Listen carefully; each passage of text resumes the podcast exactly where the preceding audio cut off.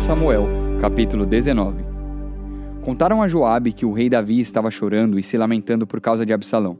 Assim, naquele dia, a alegria da vitória virou tristeza para toda a tropa de Davi, porque eles souberam que o rei estava chorando a morte do seu filho. Eles voltaram e entraram na cidade em silêncio, como fazem os soldados que fogem da batalha envergonhados. O rei havia coberto o rosto e gritava alto: Ó oh, meu filho, meu filho Absalão, Absalão, meu filho! Então Joabe foi à casa do rei e lhe disse: Hoje o Senhor humilhou os seus soldados, aqueles que salvaram a sua vida, a vida dos seus filhos e filhas e a vida das suas esposas e concubinas. O Senhor odeia os que o amam e ama aqueles que o odeiam. E mostrou que os seus oficiais e os seus soldados não valem nada para o Senhor. Estou vendo agora que o Senhor ficaria muito feliz se hoje Absalão estivesse vivo e todos nós estivéssemos mortos. Vá agora e dê uma palavra de elogio aos seus soldados. Se não fizer isso, eu juro em nome de Deus, o Senhor, que amanhã de manhã nenhum deles estará do seu lado. E esse seria o pior desastre de toda a sua vida. Então o rei se levantou e foi sentar-se perto do portão da cidade. Os seus soldados souberam que ele estava lá e se reuniram todos em volta dele. Enquanto isso, todos os israelitas tinham fugido, cada um para sua casa. E em todo o país eles começaram a brigar. Eles diziam: o rei Davi nos livrou dos nossos inimigos. Ele nos livrou dos filisteus, mas agora fugiu de Absalão e saiu do país. Nós escolhemos Absalão para ser o nosso rei, mas ele morreu na batalha. Então, por que não tentamos trazer o rei Davi de volta? O rei Davi soube do que os israelitas estavam dizendo. Então enviou os sacerdotes Adoc e Abiatar aos líderes de Judá para perguntarem o seguinte: Por que vocês seriam os últimos a ajudar a trazer o rei de volta ao seu palácio? Vocês são meus parentes, da minha própria carne e do meu próprio sangue. Por que vocês seriam os últimos a ajudar a me trazer de volta? Davi também mandou-os dizer a Amasa: Você é meu parente. De agora em diante você será o comandante do exército em lugar de Joabe. Que Deus me mate se eu não fizer isso. Com essas palavras, o rei ganhou o coração de todos os homens de Judá, e eles mandaram-lhe dizer que voltasse com todos os seus oficiais. Davi voltou e chegou até o rio Jordão. Os homens da tribo de Judá foram encontrá-lo em Gilgal, para acompanhá-lo na travessia do rio. Ao mesmo tempo, Simei, o benjamita, filho de Gera, da cidade de Baurim, foi depressa ao rio Jordão para se encontrar com o rei Davi. Mil homens da tribo de Benjamim estavam com Simei. Também Ziba, que trabalhava para a família de Saul, foi ao Jordão com seus quinze filhos e vinte empregados. Eles chegaram lá antes do rei e atravessaram o Jordão para acompanhar a gente do rei na travessia do rio e fazer tudo o que o rei quisesse. Quando o rei estava se aprontando para atravessar o rio, Simei se jogou no chão, em frente dele, e disse: Ó oh, rei, peço que o Senhor perdoe o mal que lhe fiz no dia em que o Senhor saiu de Jerusalém. Esqueça o que eu fiz. Nunca mais pense nisso. Eu sei que fiz uma coisa errada e é por isso que eu sou a primeira pessoa das tribos do norte a vir encontrá-lo hoje. Então Abissai, cuja mãe era Zeruia, disse: Simei deveria morrer por ter amaldiçoado aquele que Deus escolheu como rei. Mas Davi disse a Abissai e ao seu irmão Joabe: Vocês, filhos de Zeruia, não têm nada a ver com isso. Vocês estão querendo me criar problemas? Agora eu sou o rei de Israel, e nenhum israelita será morto hoje. E disse a Simei: Eu juro que você não será morto. Mefibosete, o neto de Saul, também desceu para ir ao encontro do rei. Ele não havia lavado os pés, nem aparado a barba, nem lavado as suas roupas desde o dia em que o rei tinha saído de Jerusalém até o dia em que o rei voltou vitorioso. Quando Mefibosete chegou de Jerusalém para se encontrar com o rei, este lhe perguntou: Mefibosete, por que você não foi comigo? Ele respondeu: Ó oh, rei, o Senhor sabe que sou aleijado. Eu mandei o meu escravo arriar o meu jumento para que eu pudesse montar e ir com o Senhor, mas o meu escravo me traiu. Ele lhe contou mentiras a meu respeito, mas o Senhor é como um anjo de Deus e sabe a verdade. Portanto, faça o que achar melhor. Toda a família do meu pai merecia ser morta pelo Senhor, mas o Senhor me deu o direito de comer junto com o Senhor. Eu não tenho direito de lhe pedir mais nenhum favor. O rei respondeu: Não diga mais nada. Eu resolvi que a propriedade de Saul será dividida entre você e Ziba. Que Ziba fique com tudo, respondeu Mefibosete. Para mim é suficiente que o Senhor tenha voltado em paz para casa. Barzilai, da cidade de Rogelim, que ficava na região de Gileade, também tinha vindo da sua cidade para acompanhar o rei na travessia do rio Jordão.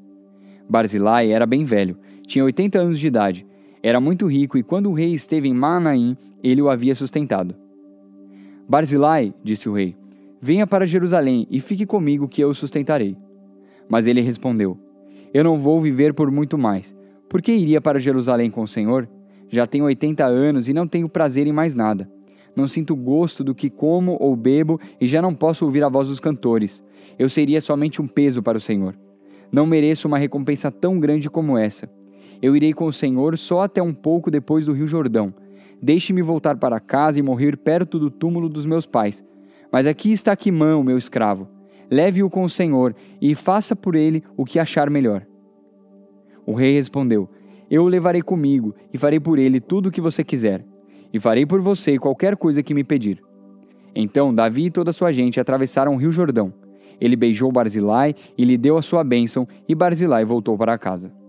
O rei atravessou o rio acompanhado por todos os homens de Judá e pela metade dos homens de Israel. Dali foi para Gilgal e Quimã seguiu com ele.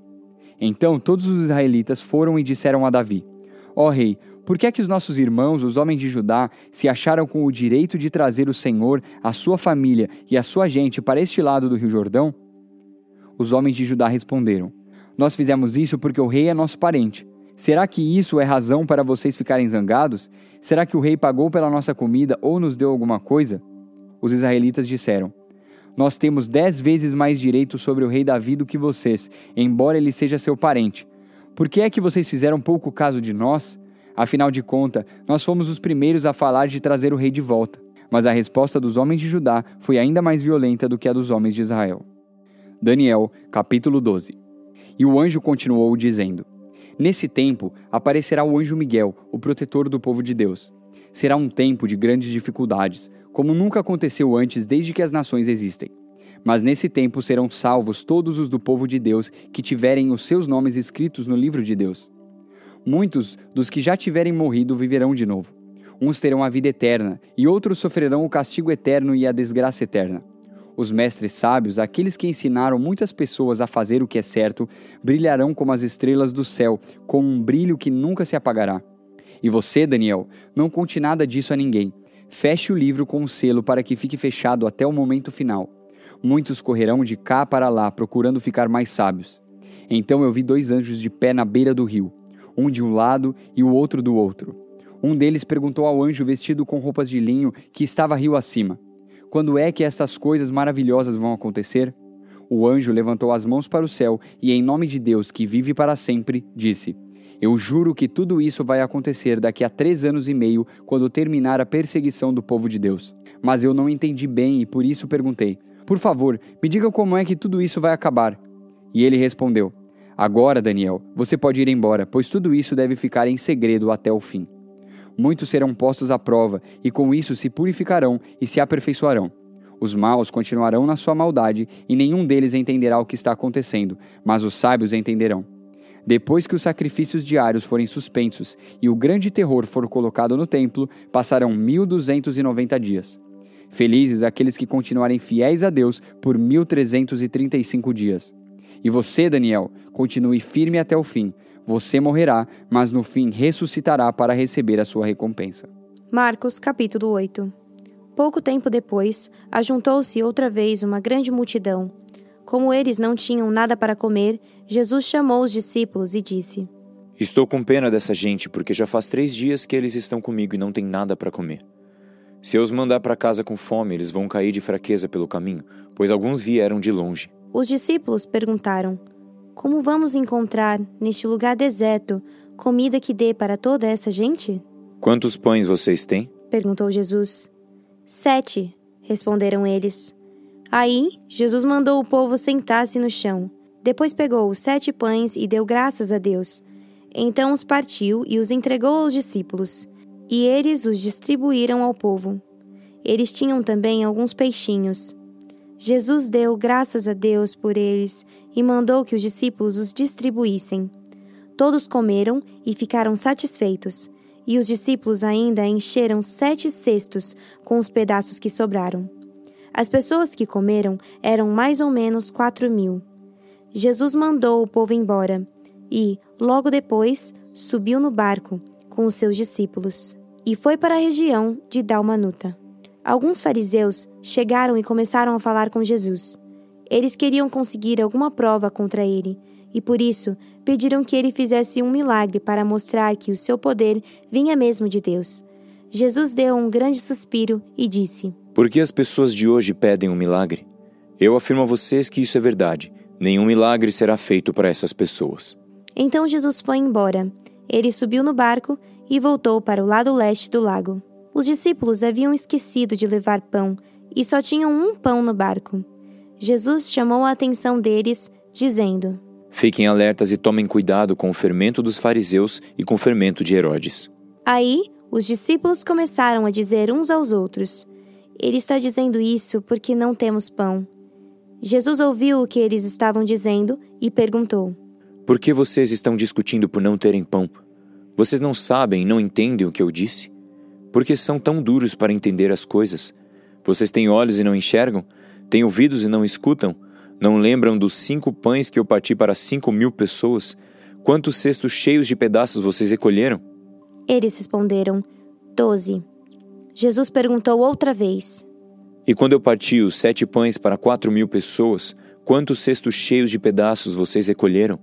Eles responderam: Sete. Então Jesus perguntou: Será que vocês ainda não entendem?